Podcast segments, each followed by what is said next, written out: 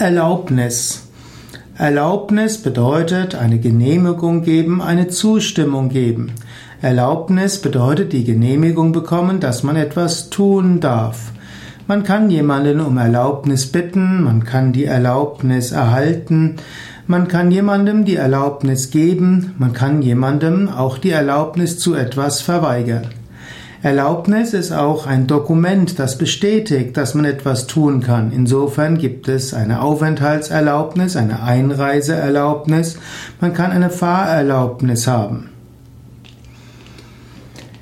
Erlaube dir selbst den spirituellen Weg bewusst zu gehen. Menschen haben viele Aufgaben, Menschen haben viel zu tun. Man kann sich selbst die Erlaubnis geben, in besonderem Maße Yoga zu üben. Tief von der Seele her will man nämlich tatsächlich Yoga üben. Die Seele hat die, tief, die tiefe Sehnsucht danach, Gott zu erfahren. Und es gilt, sich selbst die Erlaubnis zu geben, dieser Gotteserfahrung nachzustreben.